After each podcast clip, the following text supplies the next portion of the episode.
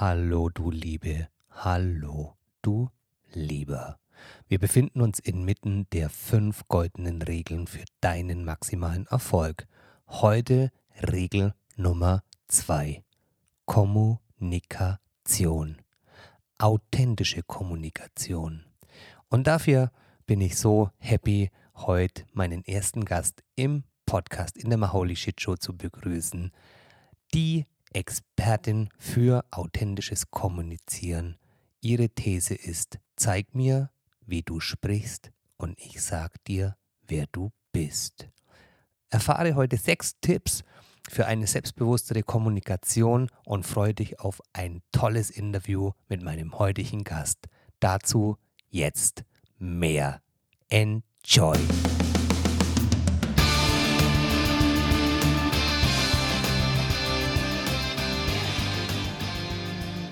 Okay, herzlich willkommen zur heutigen Maholi Shit Show. Ich bin etwas aufgeregt, denn ich habe heute einen wundervollen, einen bezaubernden Gast, den ich kurz anmoderieren möchte. Wir äh, wissen, dass Menschen, die sich mit Persönlichkeitsentfaltung beschäftigen, in unterschiedlichen Altersklassen damit beginnen. Manche früher, manche später im Leben. Der eine motiviert durch einen Wachrüttler, und die andere möglicherweise durch eine innere Stimme. Und bei mir ist es so, dass ich diesen Podcast, wenn ich den aufzeichne, sehr häufig nur mit einer Moderationskarte und zwei Stichpunkten ähm, belege und dann frei von der Leber spreche. Aber heute ähm, gebührt meinem Gast so viel Aufmerksamkeit und Wertschätzung, dass ich mir förmlich einen ähm, eine Hommage geschrieben habe, die ich jetzt kurz vorlesen möchte und meinen Gast euch vorstellen möchte. Mein heutiger Gast ist für mich mit großem Abstand die jüngste Person, die sich mit Persönlichkeitsentwicklung auseinandergesetzt hatte. Seit ihrem vierten Lebensjahr nämlich sucht sie nach Antworten darauf, wie Menschen ihren Geschmack, ihr Denken, ihr Fühlen, ihre Werte und letztlich ihre Persönlichkeit entwickeln. Wie wird ein Mensch zu dem, der er ist. Vorausgegangen war eine Geschichte, die ihr Papa am Bett aus einem Märchenbuch vorlas. Diese Geschichte löste bei ihr aus, dass sie sich die Frage stellte, welche der beiden Prinzessinnen in dieser Geschichte die schönere war und vor allem, warum das so ist. Dieser inspirierende Moment hat sie dazu motiviert, Menschen zu hören, sie im Kopf zu verstehen und im Herz zu fühlen. Heute gibt es nichts Wundervolleres, bezaubernderes, faszinierenderes und liebenswerteres, als Menschen in ihrer Seele zu erkennen und berühren, sagt sie. Sie ist eine der mutigen und glücklichen Frauen, die ihre Berufung zum Beruf gemacht haben. Sie ist erfolgreicher Coach oder besser Queen Coach. Die Bezeichnung Queen Coach ist auch nur ansatzweise Gebühren für sie. Denn neben ihrer Tätigkeit als Top-Management-Beraterin an der Königsallee in Düsseldorf verfügt sie über ein irrsinnig breites Wissen im Bereich der Psychologie, der Erwachsenenbildung und im Coaching. Sie genoss mitunter die anerkanntesten Ausbildungen im deutschsprachigen Raum.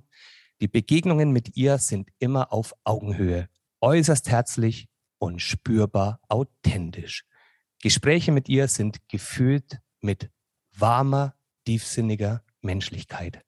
Zurückgekehrt in ihre oberfränkischen Heimat glaubt sie, der Schlüssel für alles Glück und Erfolg im Leben liegt in der Beziehung zu uns selbst. Den Weg zu sich selbst nennt sie daher auch den Königsweg.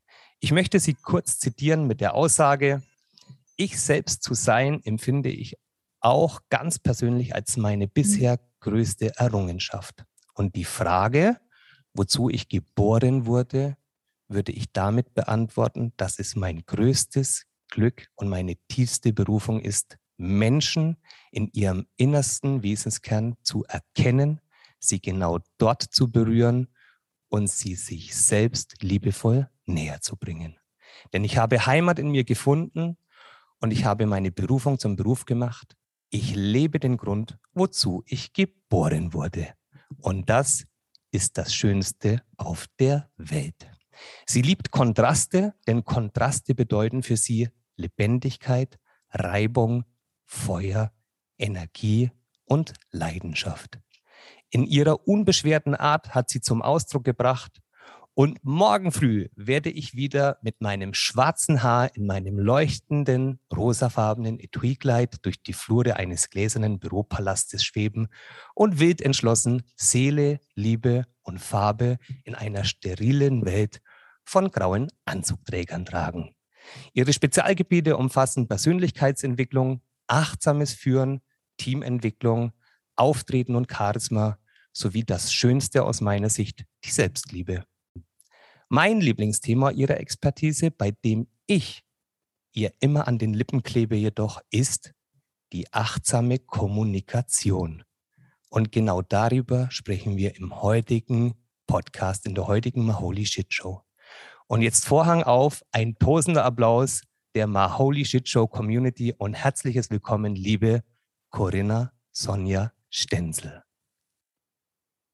Oh, Rainer, vielen lieben Dank. Jetzt bin ich ja fast ein bisschen verlegen und ganz berührt und ganz dankbar für diese wunderschöne Einleitung. Vielen, vielen Dank.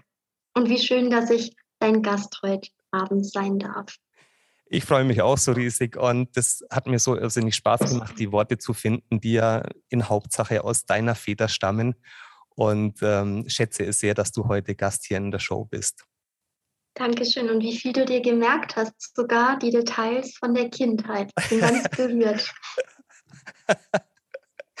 ah, sehr schön. Liebe Corinna, du, ähm, du inspirierst mich immer mit, der, mit deiner Art und Weise der achtsamen Sprache und wie, wie aufmerksam äh, du bist, wie präsent du bist und ähm, auch wie du äh, förmlich mit der Lupe ähm, auf die Aussprache achtest. Also wirklich so in den Menschen auch gucken ähm, und dabei zu fühlen, zu spüren und wirklich auch Ausdrucksweisen zu ähm, erzeugen und, und herauszufinden durch die Art der Sprache desjenigen. Und das hat mich so inspiriert.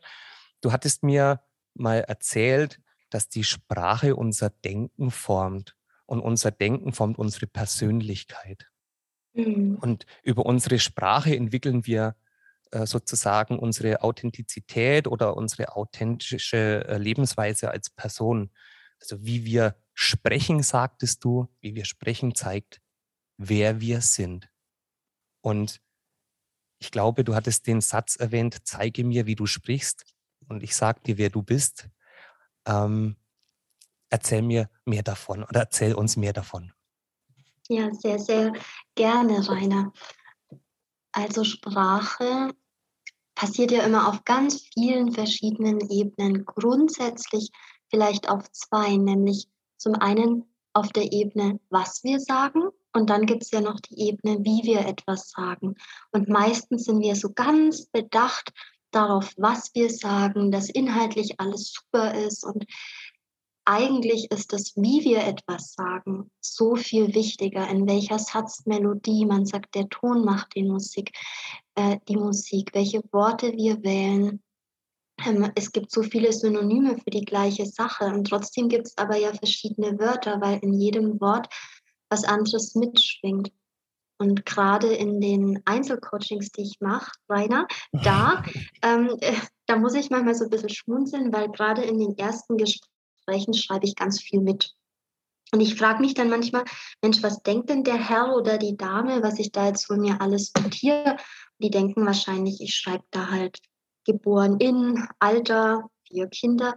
Aber jetzt muss ich aufpassen, dass ich nichts Blödes sage, aber nicht falsch verstehen, ich höre gar nicht so hin, was mir die Leute erzählen, sondern ich gucke eher, wie sie es mir erzählen, weil da bekomme ich die richtigen Botschaften weil das kann ich nicht steuern. Wie ich etwas erzähle, das kommt immer tief aus dem Unterbewussten. Das kann ich natürlich weiterentwickeln, aber in den allermeisten Fällen spricht da wirklich dieses Tiefe aus uns heraus. Und das, was ich jemandem erzähle, das kommt oft sehr vom Kopf, kann auch mal sehr ähm, kontrolliert und gesteuert sein. Also ich höre da eher auf die Zwischentöne und auf das, was zwischen den Zeilen gesagt wird. Und da mache ich mir meine Notizen und da kann ich dann gleich in dem ersten Coaching schon ganz viel erkennen in dem Menschen und ganz gut da andocken. Also ich schreibe dann eher auf, zum Beispiel, ähm, Person spricht in vielen abgehackten Sätzen oder der und der Ton schwingt in der Stimme mit oder so ist die Gestik, so ist die Mimik. Das sind nämlich die viel, viel interessanteren Informationen. Das sind dann nicht nur Daten, also geboren in drei Kinder, sondern das sind die Informationen, die ich brauche und die bekomme ich eben nicht in dem, was jemand sagt, sondern vielmehr aus dem, wie es jemand sagt. Und dieses Sprechen ist ein Stück weit so das Spiegelbild von dem, wer wir sind. Du hast ja jetzt so schön gesagt, Sprache formt unser Denken und unser Denken macht ja unsere Persönlichkeit aus. Also jedes Wort, jeder Satz erzeugt in unserem Gehirn bewusst oder unbewusst irgendein Bild. Und diese Bilder, die da in unserem Herzen oder Gehirn herumschwirren, die, die machen ja aus, wer wir sind, wie wir fühlen, wie wir Dinge bewerten, strukturieren. Ja, Sprache formt unser Denken. Und damit so viel mehr. Und damit letztendlich auch, wer wir sind, wie wir sind, wie es uns geht, wie wir fühlen, wie wir auf jemanden wirken. Sprache ist sehr viel mehr, sehr viel mehr als irgendwelche schrecklich trockenen Kommunikationsmodelle, die man dann in der Theorie auswendig lernen kann. voll, voll schön. Und ähm, diese, die, dieses Melodische, das du auch zum Ausdruck bringst, ich glaube, ähm, wenn man heraushört, wie jemand spricht, dann sollte das wahrscheinlich auch möglichst flüssig sein. Also wenn das wirklich authentisch und ehrlich und vielleicht auch überlegt ist, was im besten Fall ja dann auch ähm, ist, äh, dass es sich dann auch dass man heraushört an, an der Stimmfarbe, an der Melodie, wie authentisch der Mensch wahrscheinlich ist, welche Blockaden er hat, wenn er in abgehackten mhm. Sätzen spricht oder wie, mhm. wie wirr vielleicht auch seine Gedanken sind, wenn er unstrukturiert vielleicht spricht. Mhm. Dann ist es also für dich ganz wichtig herauszuhören, wie die Ansätze und die, der Sprachfluss des Menschen ist. Ich kann dir mal ein Beispiel nennen von einem Unternehmen, das ich jetzt seit einigen Jahren psychologisch betreue, berate. Da biete ich Einzelcoachings für Mitarbeiter und Führungskräfte an und alle, alle, die bisher bei mir waren, haben so ein bestimmtes Vokabular. Es fallen immer wieder Worte, die ich eher mit einem ja, Kriegsfilm assoziieren würde. Also das ist doch psychologische Kriegsführung und keine gesunde Führung oder das ist ein Schaub, ein, ein, eine Schlacht oder ein, ähm, ein Kämpfen, ein sich bekriegen, ein den mache ich fertig. Und tatsächlich ist auch diese Kultur in dem Unternehmen so, also sehr auf Feindschaft geeicht, sehr alt im Denken vielleicht, nicht mehr so ganz zeitgemäß. Und das spiegelt sich in der Sprache wieder. Und es sind Mitarbeiter, die sich teilweise nie gegenseitig kennengelernt haben, aber doch hört man, wenn man darauf guckt, wie sie etwas ausdrücken, dass da ganz viele Worte aus der Kriegssprache mitschwingen. Und da weiß ich, da habe ich sofort ein Bild im Kopf, das sich dann meistens auch immer wieder mehrfach bestätigt, wo man okay. sofort spürt, was, was schwingt damit, worum geht es im Großen? Und da geht es eben darum, dass man sich bekriegt, anstatt zueinander hält. Wow, also, also ist es neben, ist es wichtig, um dieses Wie, um dieses äh, tatsächlich diesen Sprachfluss zu bekommen und möglichst authentisch und charismatisch zu sprechen, ist dann sozusagen die Wortwahl auch bewusst zu wählen. Na, das habe ich jetzt ja auch so rausgehört. Ich glaube, du hast es mir mal erzählt, das macht einen Riesenunterschied äh, für erwartende äh, Mütter, die sagen, ich kriege ein Kind mhm. oder ich erwarte ein Kind. Das hast du mir mal gesagt, glaube ich, gell? Dass ich habe auch gerade das Bedürfnis. Ja? Ja, ja, ich habe auch gerade das Bedürfnis gehabt, mal das ein bisschen pragmatisch zu machen, weil die Zuhörer denken, wahrscheinlich ist jetzt noch etwas abstrakt. Das ist immer eines meiner Lieblingsbeispiele. Also man hat zum Beispiel Hebammen gebeten, auf den Patientenakten entweder ein Kreuzchen oder ein Kreislein oder sowas zu malen, je nachdem, ob die Frauen, die da eben zum, ähm, zur Geburt kommen, auf die Entbindungsstation, ob die sagen, ich bin hier, denn ich bekomme ein Kind oder ich kriege ein Kind. Ist ja mhm. jetzt vom Sachinhalt eins zu eins identisch genau das Gleiche. Jeder weiß, was wir meinen und was macht es schon für einen Unterschied, ob ich sage, bekomme ich mal den Senf oder kriege ich mal den Senf.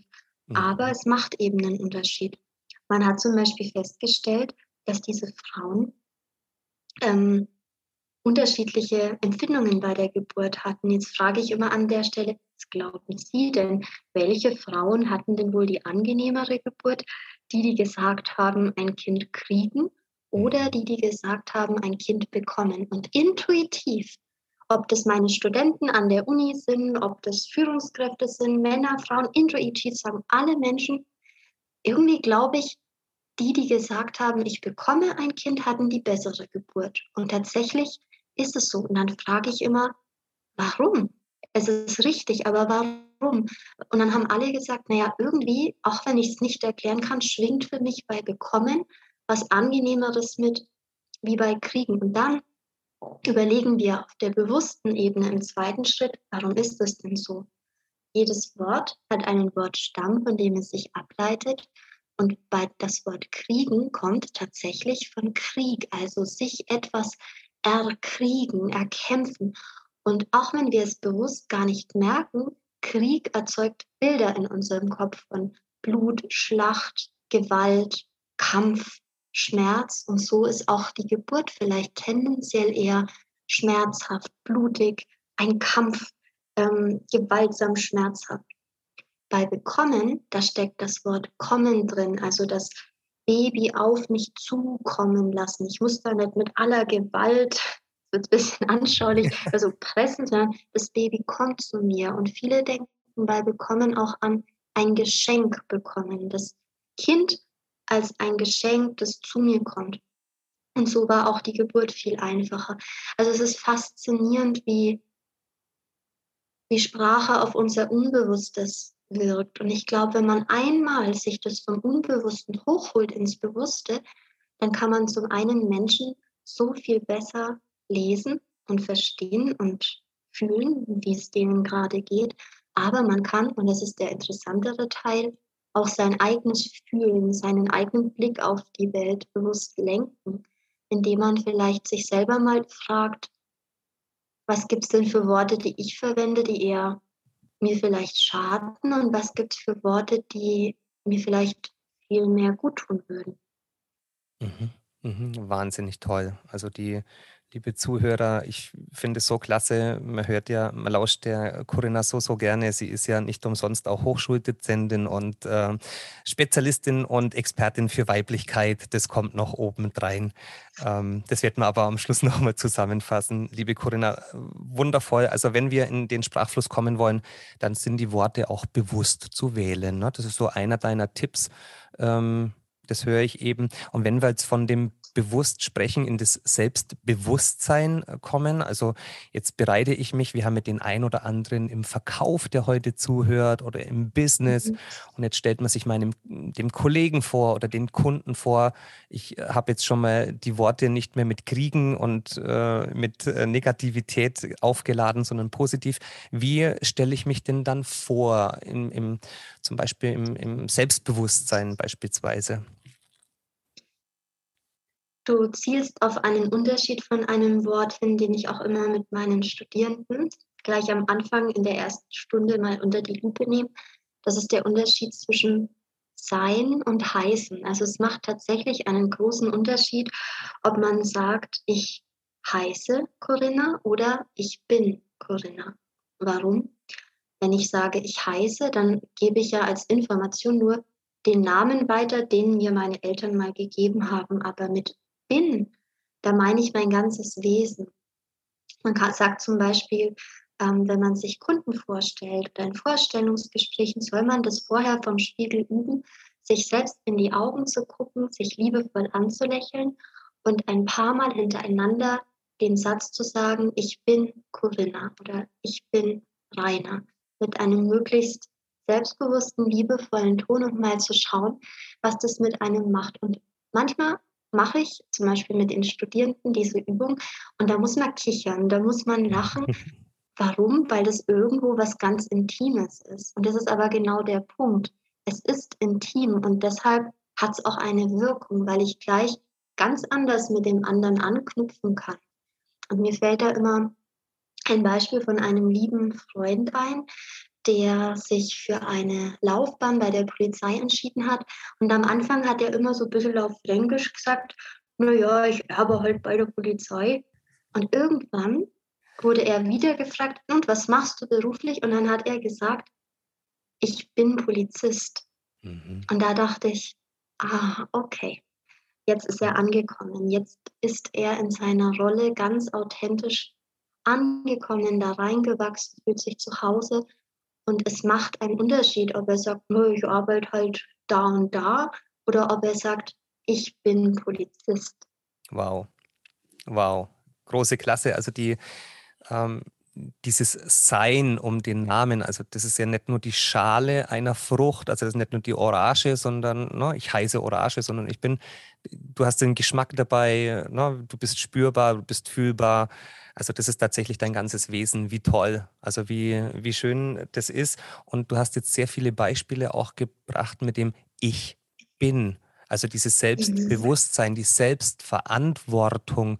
Ist es auch, mhm. ist es auch im sprachlichen Gebrauch notwendig, dass man sehr viel mehr auch das Ich bezieht? Also ich spreche jetzt nicht vom Ego, sondern dass man wirklich in der Ausdrucksweise auch sehr viel stärker auch äh, davon spricht, ich stehe dafür verantwortlich oder ich ähm, trage dafür äh, die Verantwortung oder die Ziele. Ist es wichtig, dass man nicht so viel ins Außen schiebt, die Verantwortung, sondern auch selber sich das annimmt? Verstehst Absolut. du? Mhm. Ja, ich verstehe deine Frage. Ich weiß, was du meinst. Absolut. Ähm, ich würde gerne mal so ein bisschen mit, also so einen Bogen bauen, um da hinzukommen, wo ich gerade versuche hinzukommen. Wenn man sich mal das Wort selbstbewusst genauer anguckt, dann merkt man vielleicht, was da eigentlich drin steckt. Also jeder weiß, was wir meinen, wenn wir sagen, wow, das ist aber eine selbstbewusste Frau, wie toll die hier in diesen Raum reinkommt. Aber wenn man sich das Wort genau anschaut, was da drin steckt, dann merkt man, Selbstbewusstsein heißt ja wörtlich, sich seiner selbst bewusst zu sein, sich zu kennen, zu wissen, wer man ist. Und mhm. ganz viele Menschen, Rainer, egal in welchem Alter, haben sich selbst noch nicht so richtig gefunden. Das tut mir immer ganz weh, weil ich mir so wünschen würde, dass jeder Mensch sich in sich angekommen fühlen kann, sich in sich zu Hause fühlen kann, sich selbst ein guter Freund sein kann und einfach weiß, wer er ist. Und ganz, ganz viele Menschen sind so im Außen, zum Beispiel in der liebevollen Aufopferung für den anderen, für den Beruf, für irgendeine Sache, dass die sich von sich distanzieren und gar nicht mal so wirklich wissen oder spüren, wer sie denn eigentlich sind. Also da fehlt es an Selbstbewusstsein im wörtlichen Sinn. Sie sind sich ihrer selbst nicht wirklich bewusst. Sie wissen gar nicht wirklich, wer sie sind. Und jetzt die Brücke zum Sprachlichen. Ähm, auch da habe ich wieder jemanden privat im Bekanntenkreis. Und irgendwie also falls er jetzt zuhört, dann, dann wird er mir das verzeihen, weil wir schon viel darüber gelacht haben. Ähm, ich war am Anfang manchmal so wütig, weil, weil, weil er nie das Wort Ich gesagt hat. Der hat immer Mann gesagt. Mhm. Also zum Beispiel hat er von seiner Freundin erzählt und dann sagt er, da ist es ja klar, dass man da ganz wütend dann wird. Also er hat nie das Wort Ich benutzt. Und jetzt weiß ich aus heutiger Sicht warum, weil er sich zu dem damaligen Zeitpunkt überhaupt noch nicht selbst gefunden hatte. Das war in unserer Jugend. Ähm, und ich glaube, damals hat es mich so wütig gemacht, dass er nicht an einem Punkt war, wo, den ich ihm, ihm gewünscht hätte, so bei sich zu Hause. Und hat er eben, weil er nicht genau wusste, wer er ist, da noch so auf der Suche war, auch intuitiv nie das Wort Ich benutzt. Und ich lade die Menschen ein, benutzen Sie das Wort ich, das hat, macht ein ganz anderes Standing. Nehmen Sie Dinge, lassen Sie die Dinge auf sich selbst persönlich einen Bezug haben. Wenn ich Geschäftsführer bin und eine Rede halte, dann macht es einen ganz anderen Eindruck, wenn ich sage, ähm, ja, ähm, Sie sehen ja diese Zahlen und äh, offensichtlich sind die ja negativ und das ist blöd. Oder ob ich sage, liebe Mitarbeitenden, liebe Angestellten, ich bin ganz betroffen. Schauen Sie mal die Zahlen. Aus dem und dem Grund sind die jetzt heuer wirklich negativ. Also das Wort ich in einen Satz zu bringen, bedeutet, sich selbst zu zeigen. Und ich kann mich aber, ich kann ja nur was zeigen, wenn ich was greifen kann. Also ich muss mich erst mal selbst kennenlernen, mir meiner selbst bewusst werden, um mich dann auch zu zeigen. Also Persönlichkeitsentwicklung ist auch ganz, ganz stark mit der Sprache verbunden. Und wenn ich dann mal an einem Punkt bin, wo ich das Gefühl habe, Mensch, ich, ich habe einen Zugang zu mir, ich möchte mich zeigen, dann werde ich intuitiv das Wort ich viel mehr benutzen und auch einen sehr viel selbstbewussteren Eindruck machen. Eine Person, die sich ihrer selbst bewusst ist, die sich kennt. Große Klasse. Also du hast so wundervolle Beispiele auch gebracht mit dem, mit dem Freund oder dem Bekannten, der sagt, mhm. ähm, man wird wütend ne? oder mhm. dieses, dieses wirklich im Außen oder dieses Abschieben oder Nicht-Annehmen der tatsächlichen Situation. Also der erste Weg wäre wirklich, ich bin wütend oder dem Gefühl mhm. noch beitragen und gerecht werden, ich trage Wut in mir was wir jetzt nicht so gerne fördern wollen, aber du hast noch ein schönes Beispiel gebracht ähm, für die ganzen Vertriebler und Verkäufer, die heute zuhören. Ähm, ich bin ganz betroffen, dass meine Zahlen nicht passen, das nicht als Ausrede nehmen, sondern eher äh, gucken, dass die Zahlen passen. Aber wundervoll zusammengefasst, liebe Corinna, ist es wichtig, dass man sich der Verantwortung auch bewusst wird und auch darüber spricht. Ich bin genau ich nehme an und auch über das Gefühl, das man in sich trägt. Ich finde es so wunderschön und die, die Ausdrucksweise, du hast es ja schon eingehend auch gesagt, wenn man sehr negativ belastet und behaftete mhm. martialische Ausdrucksweisen äh, ausdrückt, dann formen die ja auch die Denkweisen und die Gefühlswelt in sich. Wie notwendig ist es denn, positiv zu formulieren? Oh, sehr. Das ist jetzt ein, ein Kernthema. Ähm, wichtig zu verstehen ist, dass positiv formulieren nicht irgendwie meint, hey, alles ist super, sondern positiv ist eher im grammatikalischen Sinne gemeint. Also eine negative Formulierung wäre zum Beispiel ähm, unzufrieden und eine positive wäre glücklich. Und gut, das wäre jetzt auch inhaltlich negativ und positiv, aber zum Beispiel zu sagen, morgen werde ich sicherlich nicht zu spät kommen, wäre eine negative Formulierung. Und zu sagen, morgen werde ich pünktlich kommen, eine positive. Oder fahr nicht so schnell, negative Formulierung. Fahr langsam, positive Formulierung. Also negativ formulieren heißt, das Gegenteil von dem zu sagen, was man sagen will, und dann ein Nicht davor zu setzen oder ein Un oder irgendeine Negierung. Und positiv formulieren im grammatikalischen Sinne heißt es einfach so zu sagen, wie man es direkt meint.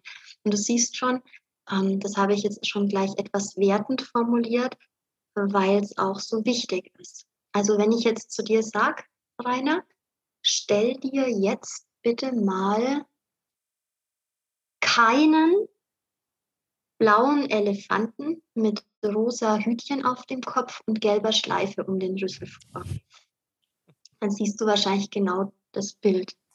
Woran liegt es?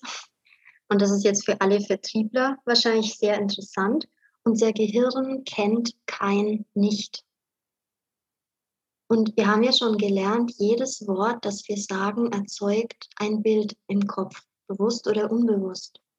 Und dieses negative Formulieren ist absolut sperrig, weil ich möchte ja, dass du nicht an diesen Elefanten denkst, mal aber erst für dein Gehirn dieses Bild. Es ist ja jetzt schon in deinem Gehirn drin. Und dann nehme ich einen imaginären roten Edding und mache ein großes Kreuz vorne drüber und sage nicht. Also erst gebe ich dir das Bild von dem Elefanten und dann ist es schon da und dann nehme ich es wieder weg und nehme es wieder zurück und sage, nein, nicht dran denken. Das heißt, dieses Nicht legt einfach nur dieses rote Eddingkreuz über das Bild, was wir vorher erzeugt haben. Aber hinter dem Eddingkreuz ist das Bild in uns immer noch da. Wenn wir zum Beispiel ein Produkt verkaufen und sagen würden, ähm, das ist nicht, ähm, irgendwie, ich denke jetzt mal an den klassischen Staubsaugervertreter, dieser Staubsauger ähm, ist nicht schwach in der Leistung. Mhm. Dann erzeugt dann erzeuge ich erstmal das Bild von einer schwachen Leistung im Kopf und das bleibt hängen. Das dann da noch nicht davor war, ist vielleicht gar nicht so wichtig, weil das Bild, dieses negative Bild ist schon im Kopf. Rainer, darf ich da mal ein Beispiel aus meiner Coaching-Praxis da, dazu erzählen, was ich da immer gern erzähle? Na klar, die Bühne gehört dir. Weil es so wichtig ist. Also gerade auch im Coaching, aber gerade auch im, in Verkaufsgesprächen, in Führungsgesprächen und so weiter. Ich hatte neulich mal, beziehungsweise jetzt ist es schon ein bisschen her, mal einen Mann im Coaching, der kam wegen Beziehungsproblemen. Der war lange verheiratet, hat seine Frau immer sehr geliebt. Wir nennen ihn jetzt mal Heinz. Ähm, hallo Heinz. Und hallo Heinz, genau. Und seine Frau, die nennen wir dann gleich mal Helga. Und der Heinz hat seine Helga immer sehr geliebt. Und seit einigen Jahren lief es nicht mehr so gut. Und dann haben wir viel gesprochen und dann sage ich letztendlich, okay, Heinz, ich kann verstehen, wie schwer das für dich sein muss. Ich kann da mitfühlen. Ich sehe, wie du, wie du darunter leidest. Was möchtest du denn? Was wünschst du dir? Dann hat er überlegt und hat gesagt, naja, ich wünsche mir, dass wir nicht mehr so viel streiten. Dann habe ich gesagt, Heinz, ich habe dich nicht gefragt, was du nicht mehr möchtest. Ich habe dich gefragt, was du möchtest.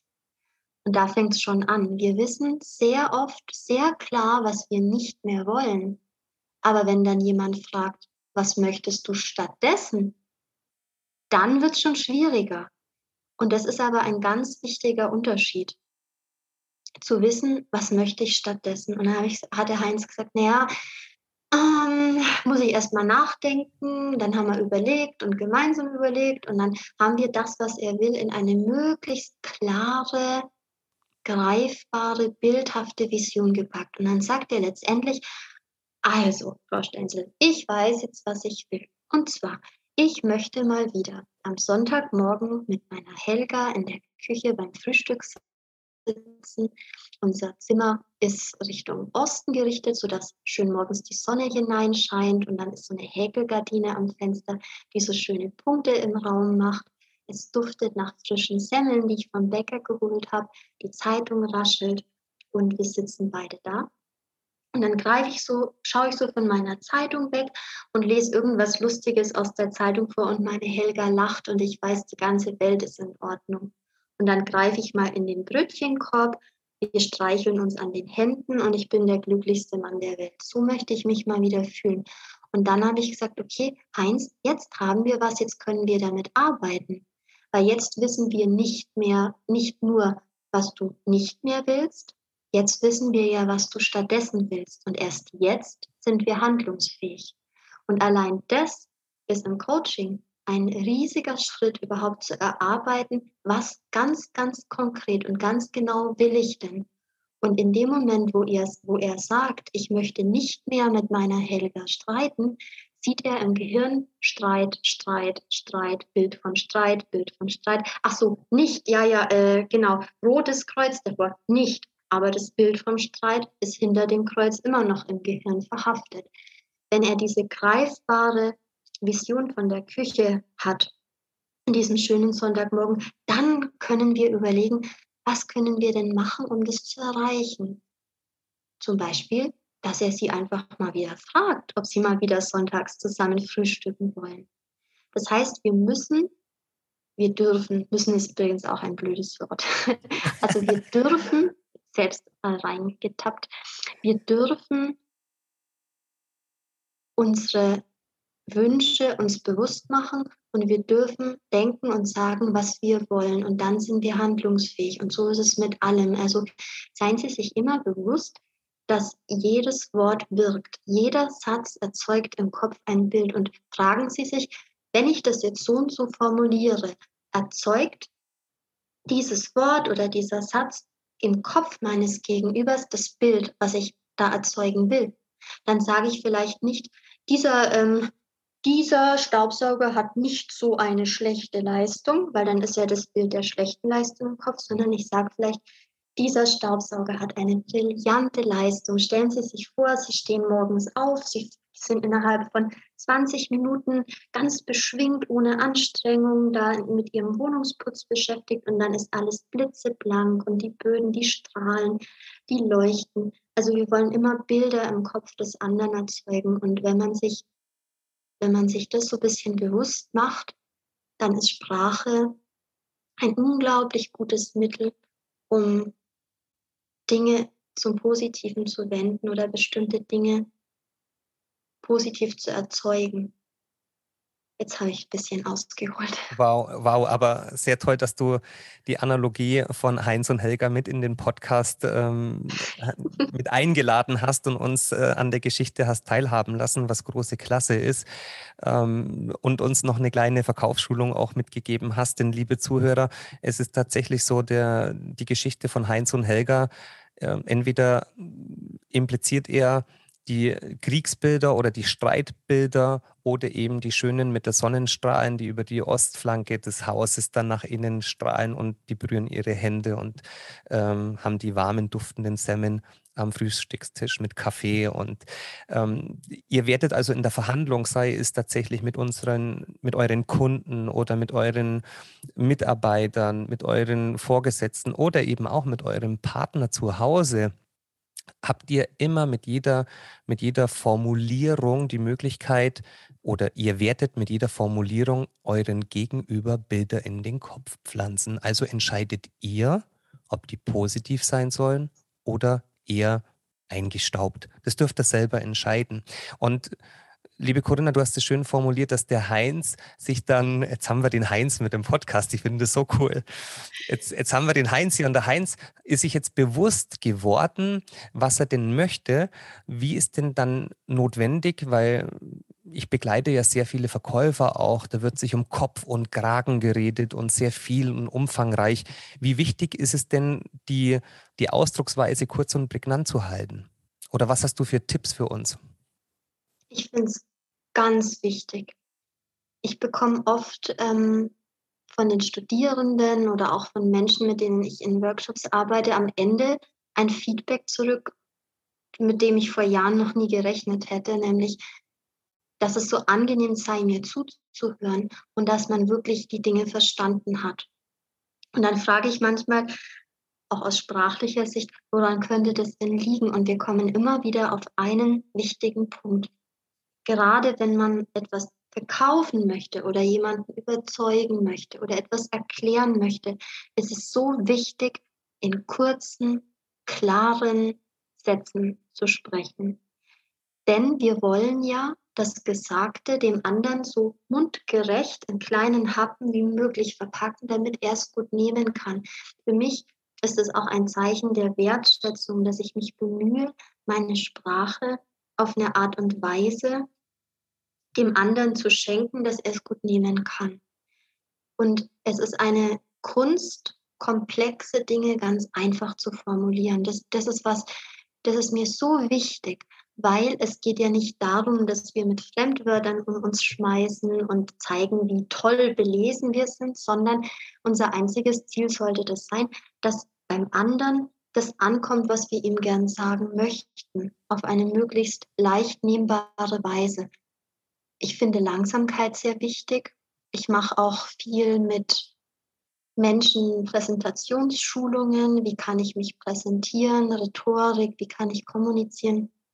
Auch da, ich muss jetzt die ganze Zeit wieder an meine Studierenden denken, machen wir als mündliche Prüfung zum Semesterende immer so eine Art Präsentation. Bisschen wie in der Schule, so ein Referat, nur ein bisschen ähm, auf einem anderen Niveau natürlich. Aber da muss ich, jetzt sage ich bewusst muss, da muss ich wirklich bei fast jedem einzelnen Studierenden Langsamkeit üben. Mhm. Die stehen da vorne, die sind aufgeregt, die wollen, dass es schnell vorbeigeht. Aber ich glaube, in der Langsamkeit liegt eine ganz große Kraft, weil wenn wir langsam sprechen, dann haben wir für uns auch mehr Zeit, uns unbewusst zu sortieren, damit wir gewähltere Sätze ausdrücken. Also in langsamen, wenigen, bewusst konkreten, kurzen Sätzen ist viel mehr gesagt als in 20 gehaspelten, dahingeplapperten Sätzen, die den anderen eigentlich nur stressen und überfordern. Da ist wirklich weniger mehr. Also ich, ich liebe langsame, kurze, klare, bewusst gesprochene Sätze. Das ist so schön und ich weiß das auch zu schätzen, wenn wir uns Sprachnachrichten äh, gegenseitig senden, dann höre ich mir die in der Dauerschleife an, wenn du mir eine schickst. Schön. Bei dir. Und, und Rainer, ich, ich wollte vorhin noch was ergänzen. Es ist mir ganz wichtig zu sagen, weil du, weil du das jetzt auch mit den Sprachnachrichten sagst wir sprechen ja auch von Authentizität. Es geht ja nicht darum, künstlich zu sein. Und ich glaube, das ist wirklich, es ist eine Kunst, nicht künstlich zu sein, also authentisch zu sein. Bewusst zu sprechen, aber trotzdem bei sich zu sein. Ich finde zum Beispiel Dialekte auch wunderbar, weil die so eine die haben so viel mit unserer Identität oder mhm. regionalen Prägung zu tun. Ich werde auch mein Leben lang nett statt nichts sagen und ich sage auch gern Fei. Hauptsache, man kann mich gut verstehen und das ist ja der Fall. Und ihr, du hattest anfangs gesagt, es ist, also Sprache formt unser Denken und Sprache erzeugt eine gewisse Wirkung. Da möchte ich allen lieben Zuhörerinnen und Zuhörern gesagt haben, das funktioniert in beide Richtungen. Also wenn Sie starten mögen, bewusster zu sprechen, dann wird sich das am Anfang furchtbar künstlich anhören äh, und anfühlen. Wahrscheinlich nicht, nicht mal so sehr komisch anhören, aber für Sie wird es sich komisch anfühlen. Und es ist ganz normal. Mit der Zeit wird es ein authentischer Teil von Ihnen sein. Ich habe mit Sicherheit mit 14 auch ganz anders gesprochen und ich habe aber in keinster Weise das Gefühl, jetzt künstlich zu sprechen. Wenn Sie zum Beispiel diese Übung machen mit dem Ich bin Corinna, ich bin Rainer, dann fühlt sich das vielleicht erstmal komisch an, aber irgendwann fühlt sich normal an und am Anfang werden Sie selbstbewusst klingen und sich nicht so fühlen, aber Sie haben mit Ihrer Sprache nicht nur die Wirkung nach außen in der Tasche, sondern auch die Wirkung nach innen. Also auch Sie selber werden irgendwann anfangen, sich so zu fühlen, wie Sie sprechen. Also fake it until you make it, so ein bisschen in der Art. Ja. Also ich kann ganz, ganz oft am Spiegel selbstbewusst einen Satz sagen und irgendwann wird er sich tatsächlich so anfühlen. Das ist ja das Schöne an der Sprache. Also wir haben nicht nur durch bewusstes Sprechen die Möglichkeit, eine Wirkung in meinem Gegenüber, im Zuhörer zu erzeugen, sondern vor allem auch in uns selber die Art, wie wir sprechen, bestimmt, wie wir uns selbst fühlen. Und das ist das eigentliche Faszinierende daran, weshalb ich das Thema so liebe. Oh, das ist wundervoll. Das ist wundervoll. Und auch mit der, mit der Art, zu sprechen und mit den Sprechpausen und dem langsamen Sprechen. Das ist ja auch wichtig, dass das, das Wort, das Gesagte konstruiert wird und äh, das Zwergfell letzten Endes die Bereitstellung der notwendigen Luft auch versorgt, um diese Resonanz aufzubauen, um das Wort zu erzeugen. Und ich arbeite sehr viel mit ähm, im, im Top-Management eben auch, was Beratung betrifft. Und da ist es häufig so, dass man gar nicht zu Wort kommt. Oder wenn man während mhm. des Wortes ist, dass der Gegenüber ähm, schon, schon gar nicht zuhört, sondern zum Ausdruck bringen möchte, was er gerade denkt. Und der, der mhm. möchte sprechen, der möchte gar nicht zuhören. Und das ist so ein Thema, das mir sehr, sehr häufig im, im Management, in den Führungskreisen ähm, auffällt, dass derjenige im Dialog sich mehr auf sich konzentriert, was er sagen möchte, als das, was mhm. er versteht. Ich habe tatsächlich, mhm. liebe Corinna, ich hatte ein Gespräch mit einem Geschäftsführer und wir hatten eine Stunde vereinbart. Und nach 59 Minuten, ich hatte noch nicht ein Wort gesagt, außer ob ich den Kaffee mhm. annehme oder nicht. Nach 59 Minuten hat er zu mir gesagt, ich hatte selten so gutes Gespräch. Ja, ich den, ich den, weil du zugehört hast. Ganz genau. Wir hatten doch jetzt wir hatten doch jetzt wirklich über die Formulierung und in der Ausdrucksweise gesprochen, was hier wirklich aus uns kommt. Und jetzt meine Frage, was lassen wir in uns rein? Also was ist beim achtsamen Kommunizieren, wie wichtig ist denn das Zuhören? Noch viel wichtiger als das Sprechen. achtsames Zuhören ist was, was wir, glaube ich, alle ein Stück weit verlernt haben in unserer heutigen schnelllebigen Zeit. Ich mache von Herzen gerne Übungen mit meinen Klienten zum Zuhören. Und man denkt erstmal, ja, wie soll ich denn Zuhören üben? Das sitzt mal da und sagt nichts und lässt den anderen reden. Ja, das ist Teil davon, aber nur ein sehr kleiner. Zum achtsamen Sprechen gehört ganz viel und zum achtsamen Zuhören noch so viel mehr. Zuhören heißt ja nicht passiv sein. Zuhören heißt mitdenken, mitfühlen, paraphrasieren, also immer mal wieder, nachdem ein anderer einen Absatz gesprochen hat, mal in eigenen Worten zusammenzufassen. Was habe ich denn gehört? Was ist bei mir angekommen? Und dem anderen das Gefühl zu geben, man hat ihn wirklich verstanden, neugierig zu sein, nachzufragen, die Quelle am Sprudeln zu halten, immer mal wieder Interesse zu zeigen und, und den Augenkontakt zu halten, mit dem Oberkörper offen zu sein, sich in die Richtung des anderen auch körperlich zu drehen, immer mal zu nicken oder eine Mimik zu spiegeln, mal mit traurig zu gucken oder mal mit erstaunt zu gucken. Einfach zu zeigen, ich bin da und wir schwingen gerade auf der gleichen Ebene und wenn ich was nicht verstehe, frage ich nach. Und Rainer, ich kenne das sehr gut von Coaching-Gesprächen.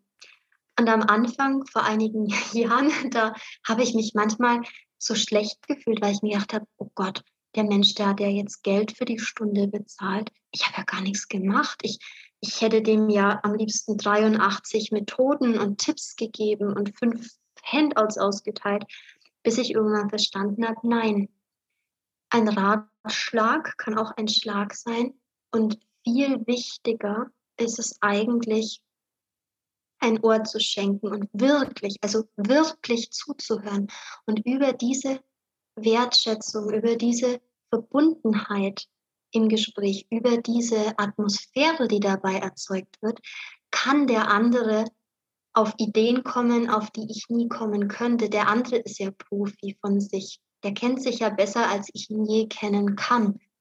Und er weiß in aller Regel viel besser, was er braucht, was ihm gut tut.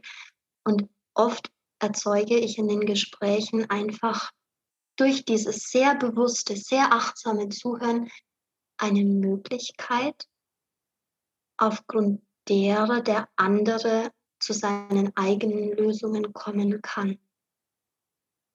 Und das ist so wichtig. Also ich glaube, zuhören richtig zuhören, ohne dabei aufs Handy zu gucken oder gleich wieder den Fokus auf sich zu lenken und zu sagen, oh ja, mein Opa, der ist auch erst gestorben und mir geht es dabei so und so. Und zack, redet man eigentlich nur von sich, anstatt zuzuhören. Dem anderen wirklich die Bühne zu schenken, diese Zeit zu schenken, dieses Mitgefühl, diese ungeteilte Aufmerksamkeit zu schenken, das kann so heilsam sein. Und ich habe auch schon gute Coachings erlebt, wo Menschen zu Tränen gerührt waren und sich bedankt haben, obwohl ich doch einfach in Anführungszeichen nur zugehört habe, weil das so selten geworden ist. Dieses richtige, achtsame Zuhören. Du, du löst in deiner Ausdrucksweise ja sehr viel Gefühl an. Und du regst es an, man hört dir gerne zu. Und ich habe auch über einen ganz langen Zeitraum hinweg lernen müssen, achtsam zuzuhören. Und wenn du, liebe Corinna, du kannst mich sehen, die Zuhörer können mich jetzt nicht sehen. Ich habe mich jetzt äh, in einer gewissen Zeit während deiner Ausführung nicht mehr bewegt, zumindest nicht, wo meine Hände sind. Und ich stehe jetzt mal auf und du darfst sagen, wo sich meine Hände befinden, was du ausgelöst hast. Wahrscheinlich auf deinem Herzen. Ganz genau. Und das hat sich, das war wirklich, du hast mich mit dem Gefühl gepackt.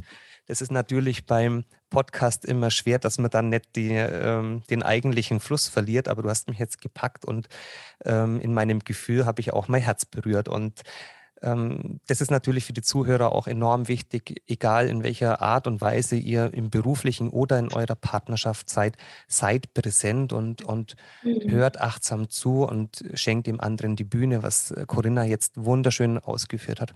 Liebe Corinna, wenn wir deine, deine Tipps zusammenfassen, würdest du mit mir d'accord gehen, wenn wir zum einen ähm, unsere Worte bewusst wählen. Ja. Also wir dürfen entscheiden, welche Worte wir wählen und die auch mit Bedacht und bewusst wählen.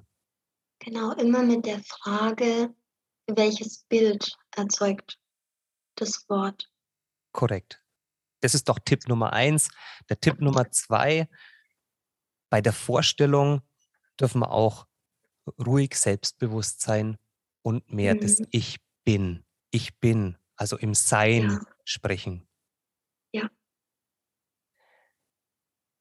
Die dritte, die dritte äh, Botschaft oder der dritte Tipp, den ich mal mitnotiert habe, ist auch das Wort Ich zu verwenden. Also nicht ins Außen zu schieben mit Mann könnte oder Mann dürfte, sondern das, das Ich, diese Präsenz, diese Selbstverantwortung, diese Eigenverantwortung auch zu übernehmen, weil sich das gut anfühlt.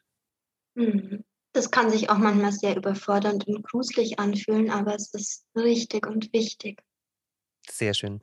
Der Tipp Nummer vier wir hatten es, glaube ich, äh, genannt, formuliere immer positiv. Und das hat nichts mit Gehirnwäsche zu tun, sondern du erzeugst immer ein Bild in deiner Ausdrucksweise und entscheide du, ob dein Gegenüber das positives Bild von der sonnigen Insel hat oder mhm. von der Kläranlage von nebenan. Das darfst immer du entscheiden. Genau, und das, weil du sagst Manipulation, ich kann ja nicht kein Bild erzeugen. Also Ganz ich genau. erzeuge ja immer eins und wenn ich eh immer eins erzeuge, dann kann ich ja auch das Bild wählen, was am besten passt mhm. oder am positivsten passt. Sehr schön. Wir hatten Tipp Nummer fünf, hattest du empfohlen, immer in kurzen, klaren, prägnanten Sätzen sprechen, ohne mhm. groß auszuformulieren. Trifft es mhm. so zu, ja. Punkt.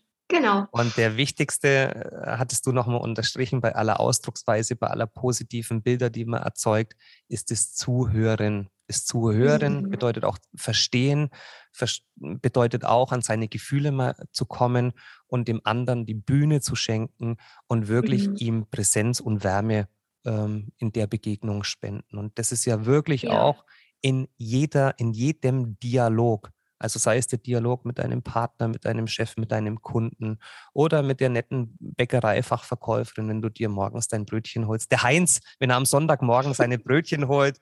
Und ähm, dann, genau, lieber Heinz und Helga, ich hoffe, ihr seid noch dran. Ähm, wunder wundervoll. Und ähm, liebe Zuhörer, ihr merkt ja, dass die Corinna in ihrem Element ist, wenn es ums Thema Kommunikation geht, dann ist, dann ist man bei ihr enorm gut auf, gehoben und ihr werdet auch hier in der Maholi Shit Show noch sehr viel über die Corinna erfahren und von ihr erfahren. Heute waren es ja Fragen, die ich ihr gestellt habe, aber wir wollen ihr natürlich auch noch mehr entlocken, was sie uns zu erzählen hat. Und das wird folgen. Liebe Corinna, wenn jetzt der ein oder andere, ich gehe mal von aus, alle Hörer auf dich aufmerksam geworden sind und ganz darauf brennen, dich kennenzulernen, wo findet man dich? Am besten auf meiner Webseite. Ich musste mich gerade räuspern, weil ich nämlich prokrastiniere und noch nicht meine sozialen Kanäle, meine Social-Media-Kanäle da hätte, wo ich sie gerne haben wollen würde. Aber Sie können jederzeit www.corinnasonjastenzel.de mal googeln und da werden Sie dann meine Webseite mit Kontakten und so einem kleinen Einblick in manche Themen finden. Und irgendwann, hoffe ich, dann auch aus Social Media.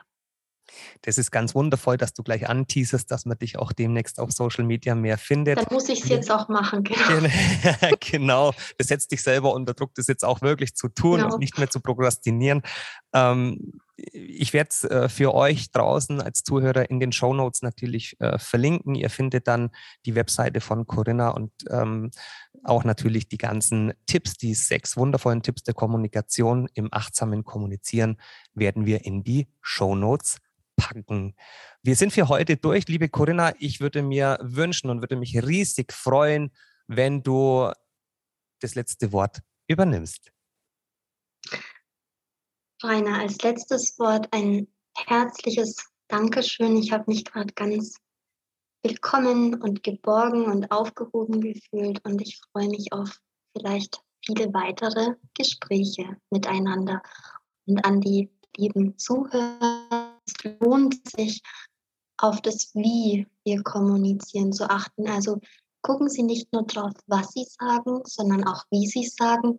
Und am aller, aller, aller wichtigsten, hören Sie achtsam zu und beobachten Sie mal, was sich dann in Ihrem Alltag mit Ihren Kollegen, dem Vorgesetzten, Kunden, den Kindern oder wem auch immer verändert. Sie werden positiv berührt und überrascht sein. Ganz wundervoll. Ganz lieben Dank, liebe Corinna. Ganz lieben Dank, dass ihr heute zugehört habt und bis bald in der Maholi Shit Show.